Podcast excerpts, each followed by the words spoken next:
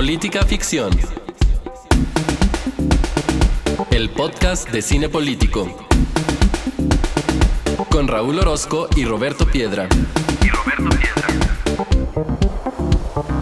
Política Ficción.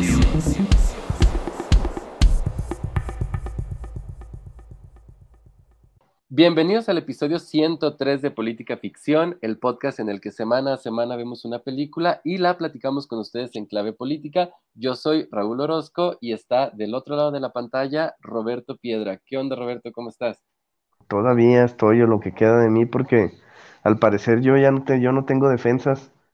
Al parecer ya ando así a las libres fuerzas del mercado con la influenza y los virus estacionales y este, este otoño me ha me ha vapuleado. En un mes me he enfermado dos veces, yo creo que no, no, no sé qué me está pasando. Eres inmune a COVID, pero para todo lo demás eres un libro abierto, diría la canción. Lo peor, sí. Y lo peor de todo es que me la paso haciéndome pruebas, se me hace que ya, ya voy a necesitar una, una prima o un bono para pruebitas. Sí, porque sí te ha, te ha dado con todo. Y luego tienes compromisos deportivos impostergables entre el fútbol y la corrida, que pues ahí te traen. Qué mala suerte, que en qué mal momento me vine a enfermar y luego cierre de año es complicado para todos en todos sentidos. Y... Bueno, pero vamos a ver el lado positivo. ¿Cuál es? No sé, pero hay que verlo. Lo encontraremos. ¿Cómo le encontramos también tema político a la, a la política, a la película que vamos a ver el día de hoy? Que no está tan difícil, ¿eh?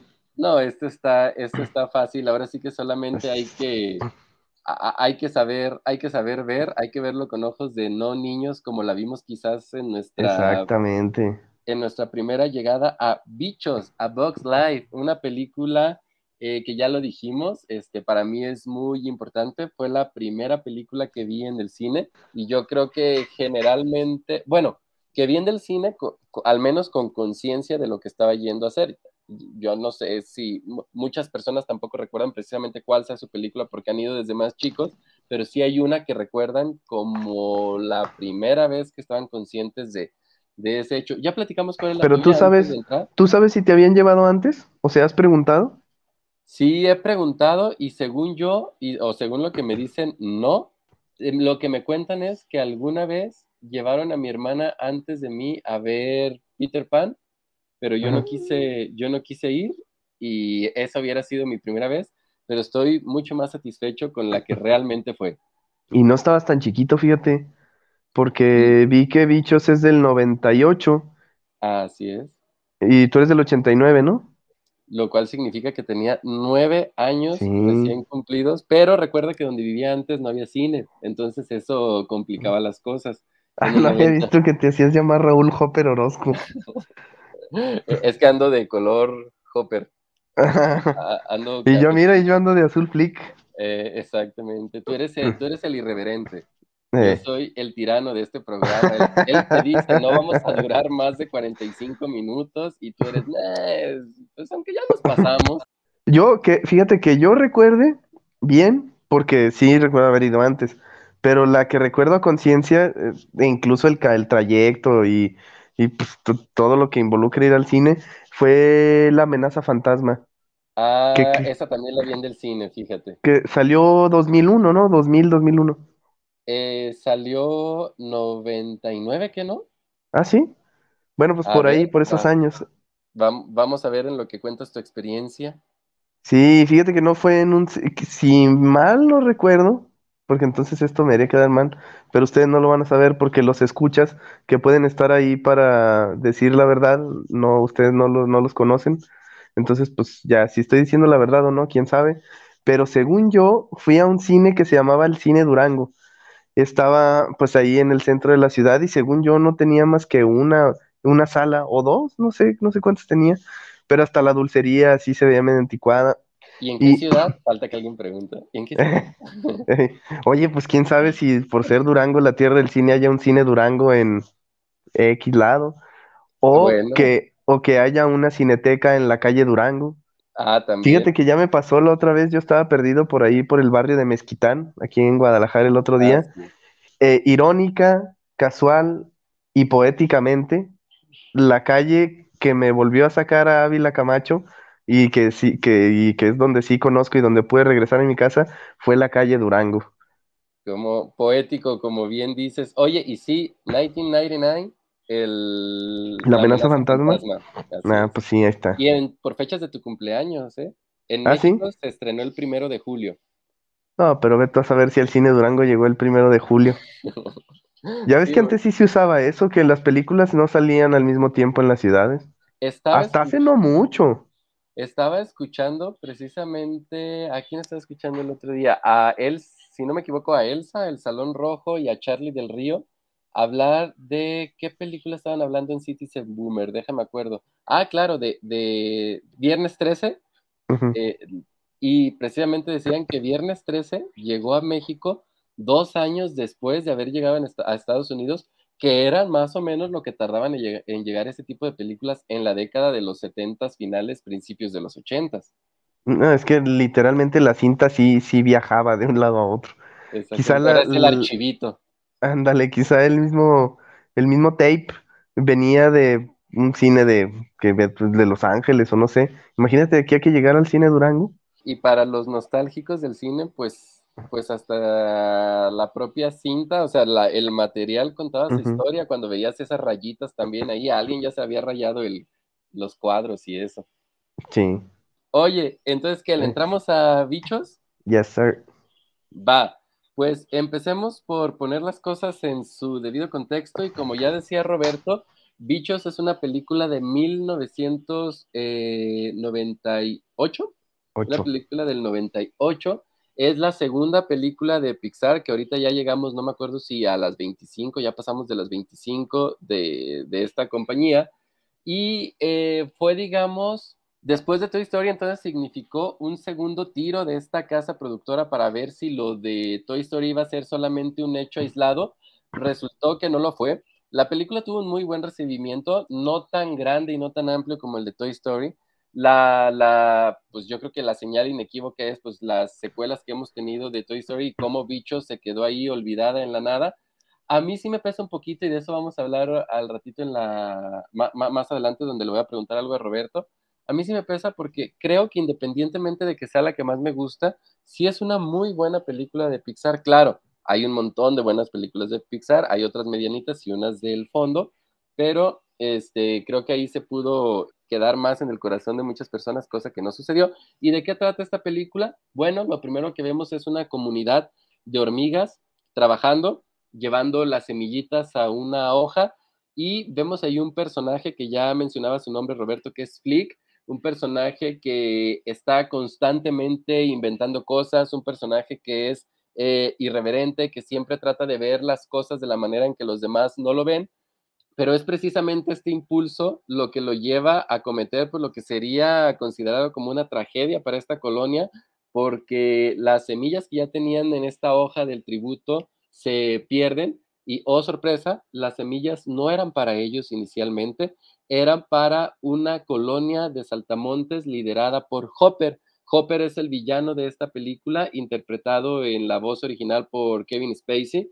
Y lo que vemos es, en este sentido, la relación entre un grupo de hormigas que por más trabajadoras y solidarias que son entre ellas, terminan dominadas por un grupo externo, que en este caso son los saltamontes, y cómo tienen o se ven forzadas a entonces trabajar a marchas forzadas para reponer el alimento de los saltamontes y también tener alimentos para ellas porque se viene el invierno, hasta que alguien decide romper con esta situación y quien decide romper es precisamente Flick, quien va a la ciudad en busca de grandes guerreros. Ustedes ya conocen la historia. Encuentra a bichos del circo, él los confunde con guerreros, se los lleva a la colonia y entonces empezamos a ver toda esta camino para librarse, en este caso, del yugo de los saltamontes.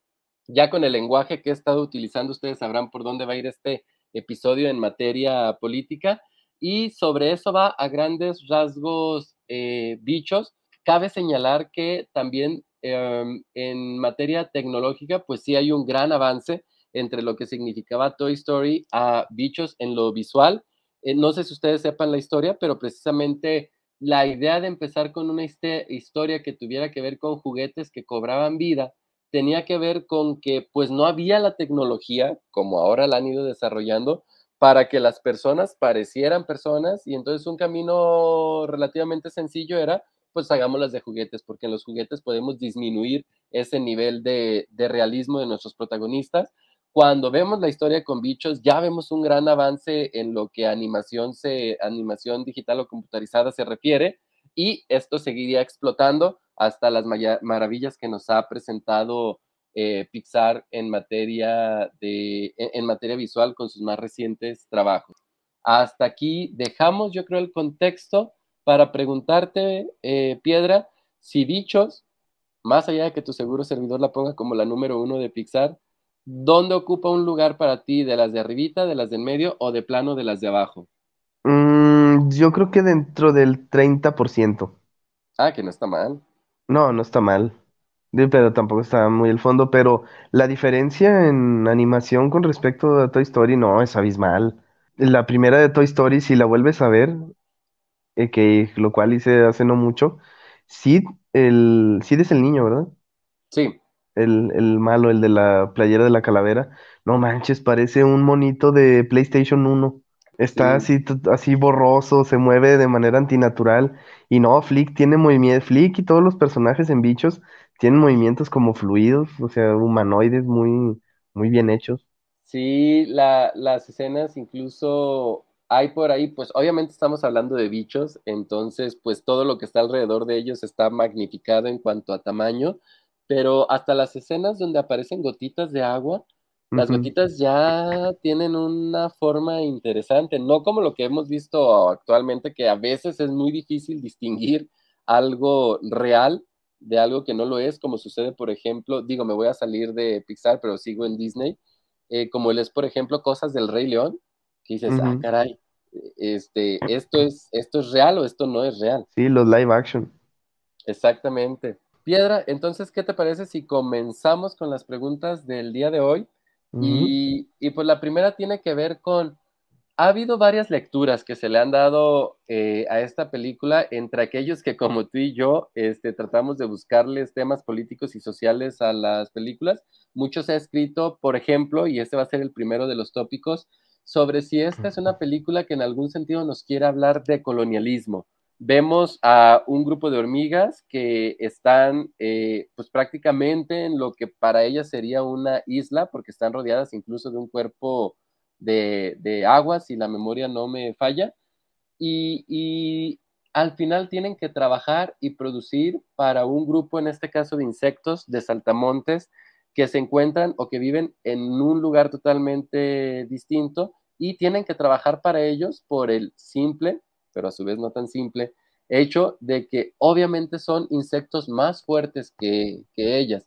En el caso de quienes comparan esta película con el periodo colonial eh, y Europa y América, España y Nueva España, para ser preciso, en nuestro caso, pues hay quien señala, eh, por ejemplo, que la, dominación pudo ser fácil por el, por el asunto de la fuerza en aquel, en aquel lado o en aquel tiempo, por el tema de las armas. Es decir, igual que como sucede en la película, aunque aquí lo superaban por números, había un tema con las armas que no, eh, pues, que, competían en desventaja.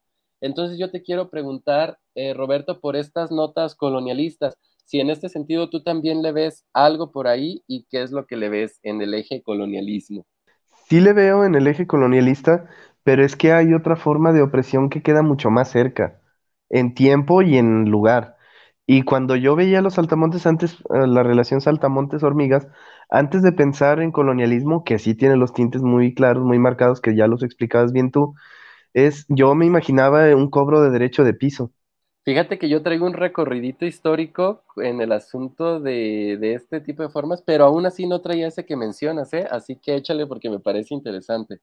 Sí, a mí me parece que porque eh, lo piensas a nivel de comunidad, entonces es me parece que el análisis sobre el narcotráfico y las comunidades que están oprimidas como tal por el narcotráfico es algo como mucho menos metafórico, ¿no? Como que queda más cerca. Pensar a un grupo pequeño desplazando a una comunidad o, presionando a una comunidad, no tanto una potencia contra una colonia, pero pues es que al final lo que está detrás es la opresión y la podemos ver a través de la historia pero yo pensaba en primer lugar en, en esa parte más, más moderna, más actual y más, no sé cómo decirlo, más cercana. Sí, me, me, parece, me parece muy ilustrativo y me parece muy práctico y sobre todo, insisto, no lo había visto así, pero tienes toda la razón. O sea, al final tenemos un grupo que se impone a través de la fuerza que les otorgan eh, las armas y no importa que sean poquitos, son los suficientes para desestabilizarnos a todos los demás y para tener escenarios como los que se viven actualmente en muchos lugares de la República, como los que a mí, por ejemplo, particularmente me tocó vivir en Michoacán en el periodo por ahí de 2012, 2014, cuando bajó un poquito esa, esa situación, pero tenías cobro de piso, por ejemplo, y esto es historia real, y es historia tan real que es de gente conocida. Te estoy hablando verdaderamente al panadero. O sea, el panadero del pueblo tenía que pagar este piso. Y entonces dices, de repente subieron los precios y la gente cuestionaba, ¿qué onda? ¿Por qué ya mi panecito vale dos pesos más? Pues es que esos dos pesos tenían otro destino. Sí, y lo decíamos el otro día con lo de los camiones, ¿te acuerdas?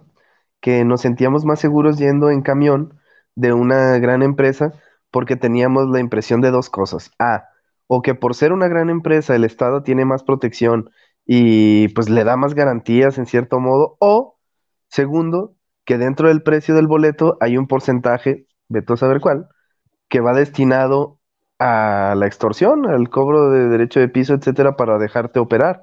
Entonces, uno sí tiene la falsa, si tú quieres, seguridad de subirse a un autobús de cualquier marca de estas grandes, eh, pensando en que pues tiene más seguridad que si fuera uno por sus propios medios.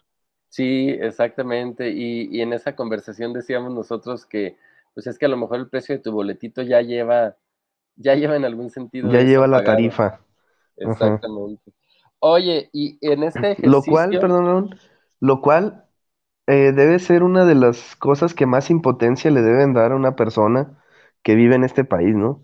Porque emprender un negocio o tener un negocio o tratar de ganarse la vida con, por los propios medios, o sea, no siendo como, pues sí, como comerciante, etcétera, pues no, no es nada fácil para empezar. Y que además de tratar de levantarlo, además, un porcentaje tenga que irse a simplemente que no te quemen el changarro, que no te pase algo a ti, pues debe de ser algo que da mucha impotencia y que da mucho asco de este país, porque como dices tú, no es que uno lo haya visto en una película, es que a alguien alguna vez le contó a un amigo que, lo, que ya fueron a visitarlo o que ya le mandaron decir con alguien.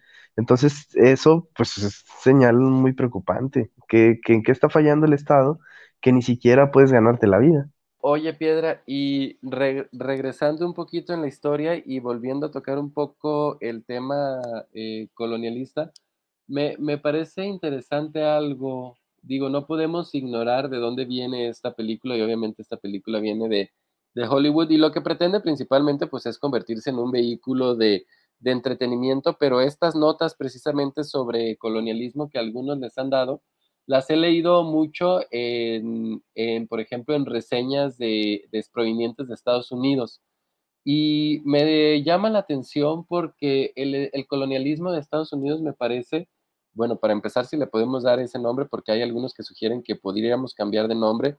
En Estados Unidos de Inglaterra en el caso de Estados Unidos y de España en el caso de, la hoy España en el caso de México, de la hoy Inglaterra en el caso del, hoy Estados Unidos, es diferente en el sentido, por ejemplo, de que allá, o sea, en el territorio que hoy es Estados Unidos, no hubo tanta mezcla como aquí, que aquí sí hubo mestizaje, y allá prácticamente se erradicó, se erradicó a la población eh, indígena.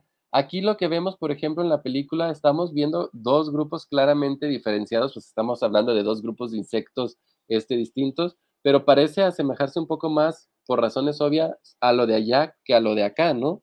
Sí, y fíjate que ahí está que la lectura es muy diferente, depende de lo que traes en la cabeza. Yo nunca hubiera pensado que, que o sea, ese, ese nivel de análisis o ese tipo de análisis no se me hubiera ocurrido. Y yo creo que si ah, no lo lees de parte de alguien que lo leyó, no, no, a lo mejor no lo hubieras visto porque no es algo que tenga cercano. Tienes otras, como bien dices tú, lo que vemos con mucha claridad es una forma de opresión de un grupo más fuerte sobre otro. Y de eso podemos tener distintos ejemplos a lo largo de la historia y en la actualidad, como el que tú ya bien eh, señalas. ¿Pudiste pensarlo en términos de raza, en términos de género? Ah, mire, yo no había pensado, por ejemplo, en términos de género, pero obviamente también, también cabe la, eh, eh, la imagen. Sí, sí, sí. Porque pensaba, y con esto ya hago todo el tema de los colonialismos, los viejos y los nuevos, porque quiero meterme a la parte del neocolonialismo, porque algunos dicen que bueno, que ya estamos celebrando un, obviamente un mundo libre, ya este, pasamos ese periodo de los grandes conquistadores, ya se supone que también pasamos ese periodo en el que, por ejemplo, eh, parte de Europa se dedicó a repartirse África, que fue posterior a la repartición de, de América, y aparentemente ya estamos en un mundo eh, libre, un mundo con, mayor con una mayor cantidad de democracias y se supone, o hay quien dice que las democracias no le hacen guerra a las democracias y por lo tanto podemos decir que estamos en relativa paz, cosa que sabemos que no sucede así en todo el mundo, pero vemos nuevas expresiones de colonialismo que precisamente se denominan neocolonialismo que tienen que ver con la parte económica y con cómo funciona el mundo y con esta división internacional del trabajo, sobre cómo hay algunos países, por ejemplo, que son únicamente proveedores de materias primas para el resto del mundo o de mano de obra barata para el resto del mundo, y en ese sentido se aprovechan los recursos materiales y humanos de un lugar para beneficiar a los de otro o para beneficiar a una clase social distinta dentro del mismo lugar del que estemos hablando. ¿Cómo ves eso a la luz de la película, pensando en que es un poco, o no, te iba a decir un poco más reciente, no, en que es lo que estamos, podemos estar viviendo en la actualidad? Sí, lo vivimos, pero también vivimos un, como que después de que la balanza se inclinó completamente al lado de estos neocolonialismos, como que las mismas potencias llegó un momento en el que dijeron, no te puedes llevar todo para otro lado. Es decir, no, no todas las plantas, de no todas las textiles tienen que estar en Camboya o en Honduras o en India o en Bangladesh, como cualquier prenda que podemos tomar de una marca, por ejemplo, ahorita que estamos vestidos sport, ambos, pues todo va a decir hecho en Camboya, en Bangladesh, en tal, pero hay un momento en el que las, la población de las potencias, te digo, trata de jalar un poco de la cuerda y decir, es que no, no me importa que tengas menor margen de ganancia, no me importa que yo exija más como trabajador, que tú le pierdas, pero no todo se puede ir para allá porque aquí nos estamos quedando sin empleos. Y creo que en cierto modo, pues tienen razón, ¿no? O sea, el exigirle a, o al menos, por ejemplo, eh, una de las cosas que, mm, aunque se escuche mal decir que uno está de acuerdo con gente mm, impresentable, como algunos republicanos. Ya sé el nombre que vas a dar. Exacto. pues ni tengo que darlo, creo. Pero impresentables como algunos líderes republicanos. Y este, creo que cuando tú eres un ciudadano de, de Estados Unidos y de veras crees en, el, en este sentido de proteger los empleos y tal, que pues es muy válido, yo no, no lo discuto, al menos en ese sentido. Cuando alguien eh, te dice que, le, que va a presionar, por ejemplo, a las plantas automotrices a que no todas se vayan a México y que a fuerza al menos N porcentaje de los vehículos que se producen de marcas norteamericanas tengan que hacerse en suelo norteamericano con empleados norteamericanos, pues evidentemente que eso es un punto a su favor, ¿no? En su plataforma política, por ejemplo. Eh, exigirle eso a empresas como Nike, a lo mejor, que tienen todo por fuera, muchas empresas que los estadounidenses pueden y tienen el derecho a decir, al menos cierta parte de tu producción, hazla aquí. Sí, porque la clase media estadounidense, pues pudo surgir, pudo nacer, pudo robustecerse eh, en buena medida gracias a este tipo de trabajos que mencionas, ¿no? Gracias a la industria, gracias a, estas empresas manufactureras que los empresarios de Estados Unidos, por ejemplo, se han encargado de ir sacando del país porque pues obviamente tienen este, mejores condiciones para ellos, para sus ganancias personales, si se, si se van a, a otros países, como es el caso de México, y pues precisamente los, trabajos, los trabajadores se quedan descobijados, se quedan sin empleo y llega una voz que les dice, que les habla al oído y que les recuerda que ellos no tienen empleo porque los grandes magnates de la industria han sacado a las empresas de, de su país, pues entonces pues se convierte en una plataforma interesante como tú lo has dicho. Y ese me parece un efecto muy importante de las condiciones negativas que el, que el sistema neocolonial trae precisamente a los países que lo ejercen como tal. Y otra que me parece muy relevante es el asunto, por ejemplo, de la migración. O sea, los países que están recibiendo ahorita una gran cantidad de migrantes están recibiendo migrantes de aquellos lugares que fueron a explotar económicamente, que fueron a maltratar política y culturalmente, que fueron a imponer modos de vida y ahora lo que están recibiendo es, pues ya se agotó todo allá, ya las cosas están hechas un caos, la gente tiene que voltear hacia otras latitudes para tratar de mejorar la calidad de vida de ellos, de sus familias, de sus hijos, porque ante el caos, pues muy poca gente va a hacerle resistencia, ¿no? Vamos a intentar literalmente huir a lugares donde haya alguna mejor condición. Y, fíjate, cuando digo una mejor condición, ni siquiera estoy hablando de una buena condición, porque todos los migrantes que se van a Europa, a Estados Unidos, a cualquiera de estos países, van a, van a sufrirle. Pero digo, vas a trabajar a lo mejor por, sueldos, por sueldos de por sueldos muy bajos, por sueldos de miseria, si tú quieres, pero lo grave que es preferir eso a quedarte en un país donde en la menos puedes perder hasta la vida o puedes ni siquiera tener el alimento necesario para subsistir ese día. Sí, no sé si viste hace algunos días una foto que tomaron de unos migrantes, me parece que eran nigerianos, que viajaron semanas en la pala de un barco de carga. y la foto es muy impresionante porque se ve la, proa del barco y pues con la forma pues así pues típica, ¿no? el que se va estrechando hacia el centro y abajo, eh, supongo que eh, yo estoy replicando, ¿eh? no crean que soy experto en las partes de los barcos, pero decía que viajaban en la pala. Entonces, hasta el fondo de esa parte del barco, pues hay como una especie de piquito, por así decirlo, una extremidad, y ahí iban sentadas unas, no sé, cinco o seis personas que llevaban semanas sentadas ahí, tratando de llegar a Europa. Y cuando, cuando piensas que una persona está dispuesta a viajar en la pala de un barco de carga durante semanas sentada en mar abierto, día y noche, para llegar a Europa a ver qué hace o a ver cómo le hace, y aún así no piensas en que esa persona simplemente está tratando de sobrevivir y que hay que darle algún espacio, alguna oportunidad, me parece infrahumano y, y la verdad de muy pocas miras y de muy poca dignidad.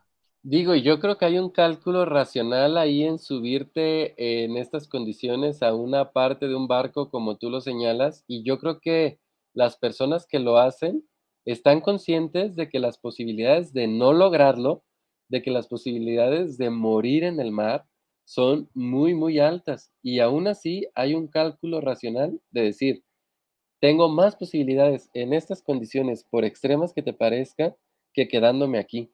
Y además no, ni siquiera, a veces ni siquiera hay tiempo de pensarla, ni siquiera hay tiempo de hacer ese cálculo, porque así como las hormiguitas, cuando llega la, cuando la migración es forzada o el desplazamiento es forzado, ni siquiera hay chances de hacer cálculos y, y de ver si me quedo y si negocio, ni siquiera tienes con qué negociar. Así como las hormiguitas cuando tienes que tener un desplazamiento por violencia, eh, por una guerrilla, por presión del narcotráfico, ves, pélate y, y a ver cómo le haces. Y quisiera ahora hablar eh, un poco sobre la tiranía que obviamente está representada en, en el personaje de Hopper. Si bien estamos hablando de un grupo amplio, de un grupo grande como lo son el de los Altamontes en la película, pues todos viven también bajo las órdenes, el, el, propio hermano de Hopper vive bajo el yugo de este tirano que eh, utiliza distintos rasgos de su, de, su personalidad, de la posición política, de la posición de clase que tiene entre los propios altamontes para ser su líder y ejerce un liderazgo de corte eh, tiránico. ¿Cómo ves eh, este personaje en este sentido, en este contexto? Digo, ahora, por ejemplo, ay, perdone, que, que estamos teniendo como una especie de revisión sobre el asunto de las tiranías. Está este libro eh, famoso que se llama sobre la, sobre la tiranía, 20 lecciones que aprender del siglo XX. Y son lecciones que aprender del siglo XX, pero porque estamos viendo algunos chispazos de cosas así en el siglo XXI. Eso es, el, ese es el, eso es lo preocupante. Por eso el libro sale en estas fechas.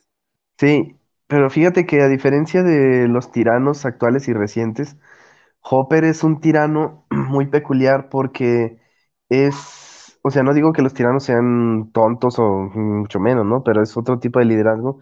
Y Hopper en la película es, es muy inteligente. Me parece el, el personaje más inteligente de toda la película, incluso por encima de Flick. Porque Flick es sagaz, ¿no? Es como astuto, es creativo, eh, pero Hopper es como muy analítico y muy calculador. Flick creyó que los vatos del circo eran guerreros. Ah, imagínate, Flick es ingenuo, Flick es buen pedo. Y fíjate que me dio risa porque ya ves que cuando Dot le dice a Flick, eres raro, me caes bien. dije, ese es el Raúl. ¿Yo soy el raro o yo soy el que dice, eres raro, me caes bien? Yo soy Dot y tú eres Flick. yo soy raro. y fíjate que, volviendo a lo de los tiranos, fíjate que los últimos me parece que no son tan calculadores. Me parece que son muy viscerales, eh, muy iracundos, eh, pues, y creo que pues, en eso tiene que radicar parte de la tiranía, ¿no? En, en el, ¿cómo decirlo? En lo intempestivo, lo, el hígado, y creo que Hopper no es, o sea, es tirano por las acciones que hace, pero el liderazgo me parece como más, más calculadón, más, mejor hecho, porque Kim Jong, pues, Kim Jong, yo creo que es el, la imagen de tirano que podemos poner actualmente, ¿no? me, me, voy a mover un poquito del tirano, digamos, a estos personajes más de corte autoritario que no terminan siendo lo mismo, pero yo creo, y no sé qué pienses, Roberto, que ah, eh, coincido con lo que dices, que uh, podría ser que nuestros líderes, algunos de ellos, parezcan, eh, independientemente de su talante autoritario o no, parezcan como un poco menos inteligentes políticamente que los líderes del pasado, pueriles. ajá, exactamente. Muchas veces identifico rasgos infantiloides, eh, aspavientos de niño. ¿Y por qué están llegando? Digo, porque antes eh, vamos a movernos como estos tres grandes referentes, como lo pueden ser Hitler, Mussolini, Franco, que los tres, digo, despreciables obviamente los tres. Van a decir, mm, agarras puros de derecha. No. ¿Por qué no pues agarras a los de izquierda? Pues, no, es que ya como que como que la banda siente que le tiramos mucho a los de izquierda. Hoy, quedémonos, con los, hoy quedémonos con los de derecha. No nos vamos a ir a, a, Hungría, Europa del Este y esos que ya esos que ya sabemos. Este, pero pero a lo que voy es creo que ahorita cualquier persona tiene un megáfono eh, a través de redes sociales, por ejemplo, y cualquier persona puede llegar, digo, el, caso Trump se, construyó en buena medida vía, eh, redes, vía redes sociales. Ahorita que estamos viendo a personajes como eh, Musk, digo que obviamente vienen de la cúpula eh, e, económica, pero lo que acaba de pasar, por ejemplo, con Kanye West, también, tenemos más focos que antes para el asunto de la participación política y antes como estaba todo tan canalizado a través del partido, pues quieras que no, estas personas que aunque tuvieran estas intenciones, tendrían que, tenían que ser en un inicio un poco más discretos con sus intenciones, porque si tú dices esas cosas que hoy decimos en las redes sociales, en un grupo de personas, como puede ser un cónclave de un partido político, una reunión política seria, obviamente te vas a marginar del espectro político y ahora no sucede eso. Ahora se magnifica, te haces noticia y en el boom de la noticia vas cosechando seguidores. Y es que se supone que una de las funciones de los partidos políticos es esa, es filtrarnos a las personas que quieren acceder al poder. Se supone que al ser instituciones sólidas, financiadas por nosotros mismos, eh, que siguen ciertas normas, se supone que eso da cierto grado, si no quieres tú, de, de certeza, pero sí al menos encamina a que los perfiles que llegan a una boleta sean los más adecuados. Se supone que esa es la función. Obviamente hemos visto que eso no sucede porque vemos impresentables en las boletas y hay casos, me parece que Uruguay es uno de ellos, espero no mentirles, pero estoy casi seguro que es que eh, se puede votar por los precandidatos. O sea, puedes elegir a quién ves en la boleta, a diferencia de nosotros que elegimos sobre la boleta.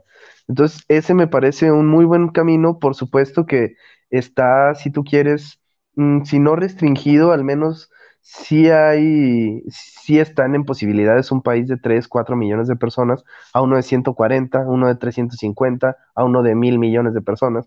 Por supuesto que las, las elecciones cuestan y hacer una preelección supongo que sí sería bastante costoso y a lo mejor un país como México sería incluso utópico pensar en una preelección, pero pues se supone que esa es una de las funciones de los partidos, pero no la cumplen. Porque, recuérdame si será en Batman o en donde he escuchado esta frase en el cine de o mueres o mueres lo suficientemente pronto para convertirte en un héroe o, sí, o mueres o mueres como un héroe o vives lo suficiente como para convertirte en un villano. Y así nos pasó con los partidos políticos, que ustedes ahorita los ven como los villanos de la historia, pero en su momento fueron la solución. Los partidos políticos eran la solución a estos problemas que precisamente acaba de expresar Roberto y ahora han vivido lo suficiente para convertirse en los villanos de la historia. Sí, y que además de ser los villanos en cierto modo, porque es una tesis que yo mismo acabo de poner, no me voy a desdecir en eso, pero además acaban revelándose en el sistema político como el alfa y el omega, los partidos políticos, porque llegaron candidatos independientes, alcanzaron gubernaturas incluso, hubo gran revuelo con candidatos independientes, eh, algunos pues escribieron su nombre en la historia de la política nacional, al menos en la reciente, pero todos terminaron, o la gran mayoría terminaron o haciendo un partido como tal propio, o trabajando con estructuras partidistas. Entonces se nos reveló que la única manera de acceder al poder, o al menos la más segura y la que todos conocemos y de la cual no podemos salirnos en un marco de pensamiento, es a través de los partidos políticos. Si tú quieres ser un, diputado, un presidente municipal, un tal, sí hay medios para que seas un candidato independiente, los hay, pero siempre terminas o siempre terminan, o vemos que terminan usando la estructura partidista o creando una. Aquí de Pedro Kumamoto no vas a estar hablando. No van a estar hablando. A quien por cierto, a quien por cierto me encontré, la, me encontré la otra vez en un concierto y se me fue el PEX hasta tres segundos después dije, ay, ¿por qué no lo invité? Y digo, para que se defienda, porque en algún lugar, en algún momento, en algún episodio de este, eh, eh, en algún episodio de política ficción, yo le di ahí su, Ah, sí, su pasoncito. Su pasoncito, sí. Entonces, ah, qué, mejor que, que, aquí nos explicara qué onda. Entonces, hay, que, hay que hacer esas gestiones. Sí, muy bien. Oye, Piedra, y para terminar, vamos a caer a un lugar en el que... Venezuela. No. bueno, e, e, en el discurso quizás sí. el aeropuerto Felipe Ángeles. No, no, no. No, no, no, hasta crees, no. Ya, eh, eh, eh, tenemos, tenemos tregua ahorita, vamos a, a llevarla con calma, casi es Navidad. él no nos da tregua, pero sí hay que darle nosotros tantito, bueno, bueno. tregua. Pero no, iba ya nada más para cerrar con chan, chan, chan, chan. Carlos Marx, e, el verdadero hombre de acción porque eh, en esta película obviamente pues también lo podemos ver con esos Hasta me, estaba sonando y no escuché el apellido de Carlos. ¿Es el que yo pienso? Nomás hay dos Carlos que pueden ser citados aquí en Política Ficción. Uno es Salinas y el otro es Marx. Y en este caso hablaba No, también ha sido tocado Carlos Slim. Ah, Don Charlie. Ese, eh, ese es Don Charlie. Sí, no, Carlos Marx. Porque obviamente si lo queremos ver con ojos de marxismo, pues también ahí encontramos cosas yo sé que de repente como que tienes reticencia a ese, a ese tema, no al personaje, al tema, pero ¿ves algunos elementos de, las ideas marxistas aquí en Bichos? ¿Una aventura en miniatura? Algunas ideas sobre los medios de producción, la clase obrera. Ustedes no están viendo la cara de piedra en este momento.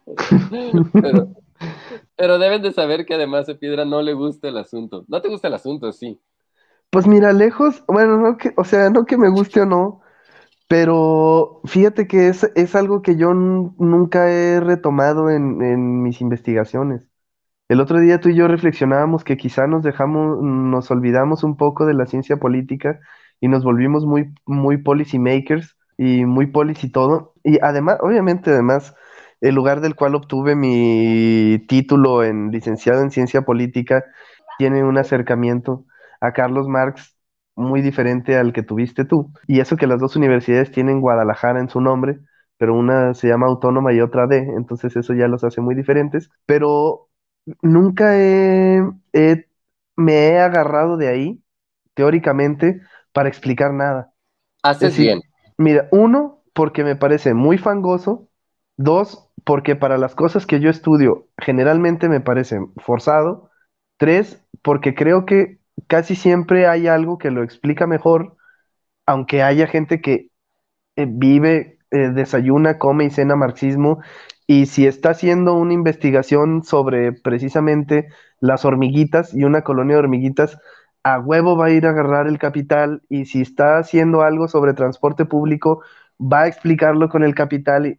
Yo la verdad es que no soy de esos, a los clásicos recurro cuando me parece que van bien y que tienen poder de explicación, pero yo generalmente no, no recurro al marxismo en investigación. Es que yo decía esta situación porque Roberto Piedra tiene una frase que es yo de Sartori para adelante. Sí, exactamente. De repente así me agarro así algo de Robert Merton de 1936, si funciona, pero de repente hay investigaciones, por ejemplo, que se tratan de voy a inventar algo, ¿eh? no me ha tocado leer nada de esto, pero las elecciones 2021 en mm, Tlajomulco de Zúñiga, Jalisco. Y la, el sustento teórico y el, y el aparato que le da supuestamente explicación a las elecciones en Tlajomulco 2021 es Aristóteles, güey. Un ex profesor tuyo, que probablemente sea profesor, futuro profesor mío, dijo el otro día lo siguiente. Dice, no me vengan con situaciones trasnochadas y que me van a explicar precisamente eh, no sé qué cosa en no sé qué lugar de México a través de la lucha de clases. Punto número uno. Hay cosas que tienen mayor poder explicativo en la actualidad que, la lucha de, que la lucha de clases, que si bien encuentra su origen ahí, ya tenemos cosas reeditadas, repensadas y replanteadas para empezar a utilizar mejor otros términos que términos de hace 200 años. Entonces, no me metan la lucha de clases. Y segundo, algo muy similar a lo que decías tú, decía, decía él, Marx ni se enteró de México. y ustedes quieren explicar esa situación a través de Marx, no inventen. Sí, no. Y mira, yo creo que ah, nomás por convivir y para cuando te pregunte Raúl Orozco en un sábado por la noche, que, que, que de dónde agarras a bichos y a Marx, pues te avientas la leída. Porque tampoco se puede ser politólogo sin saber nada de Marx. A, a mí sí me gusta a mí sí me gusta la parte de la propuesta de, analizar o de ver la historia que hace Marx. Esa parte sí me gusta. El Marx economista, evidentemente, no me gusta tanto. Y yo es como puedo dividir, digamos, mi relación con, con el Charlie, con el Carlitos Marx. Pero, Roberto, esto ya llegó al tiempo en el que tiene que durar. Y como soy el tirano de aquí, soy el hopper de aquí, te invito a que nos digas eh, ¿Qué es lo que vamos a ver la siguiente semana? Así, sin más ni más, sin reflexión, sin cierre, sin nada. Ah, pues mira, para seguir con Pixar, vamos a ver Coco. Un poco loco. Mm, sí, Coco. No, yo creo que me sé todas las de Coco, fíjate. ¿Sí? Es más, hasta los diálogos me he de saber, yo creo. Yo hoy estaba dando clases en la mañana y pues para entretener aquí al chamaco y me dejara dar mi clase, estaba viendo precisamente Coco. Y de repente dije, no manches, pues ¿cuánto dura Coco? ¿Cuánto dura la clase? Que se acabó primero Coco que la clase. No, pues más bien, a ver, te va a hablar el coordinador del programa y te va a decir, oye, güey, ¿usted por qué? Está, aquí para cuatro horas y despacha en 45 minutos. No, hombre, no, las cuatro horas y pobres de los alumnos, porque es tal cual, nunca nos hemos ido, que un poquito más temprano nos falta tiempo, pero, y, y uno pensaría, no te puede faltar tiempo si tienes cuatro horas. Y a veces falta tiempo. No, Con pues de que falta re- tiempo para todo, pero no, si ustedes nos están escuchando ahí y tienen un grupo de alumnos, no sean Raúl y no den cuatro horas de clase. Eso debe Pero- ser antididáctico seguramente, Pero ¿cómo no, dar, antipedagógico. ¿cómo no dar cuatro horas de clases, Roberto, si son las que me pagan? Ese es el dilema que yo tengo. A mí me están pagando cuatro horas y yo siento la responsabilidad de dar esas cuatro horas. Pero ¿dónde está la libertad de cátedra, Raúl Orozco? En la media hora de receso que les doy para que desayunen y para yo también desayunar. No, es que también el sábado en la mañana está cabrón, güey. Ay, Ahí yo creo que es cuando uno como alumno dice, ¿de verdad necesito este diploma? Sa- sa- saludos a mis alumnos y saludos a mi coordinador. ¿Y ya los pusiste a escucharnos? ya, ya escucharon el episodio de Cindy la Regia. Ahora Ah. tendremos que hablar de él. Vamos, Con- y vamos a ver si subieron los escuchas, ¿eh? ya lo revisé y sí hicieron la tarea, ¿eh? Ah, más les vale, cabrones. Entonces, Roberto, vamos a ver Coco, despídenos. Sí, vamos a ver Coco en Disney Plus. Yo soy arroba rpiedra5, o lo que queda de mí lo es. Eh, Hopper es arroba soy este Raúl y ambos somos arroba Pficción Podcast. Y esto fue el episodio número 103 de Política Ficción y nosotros nos vemos la próxima. Bye. Adiós. Política Ficción. El podcast de cine político. Con Raúl Orozco y Roberto Piedra. Política Ficción.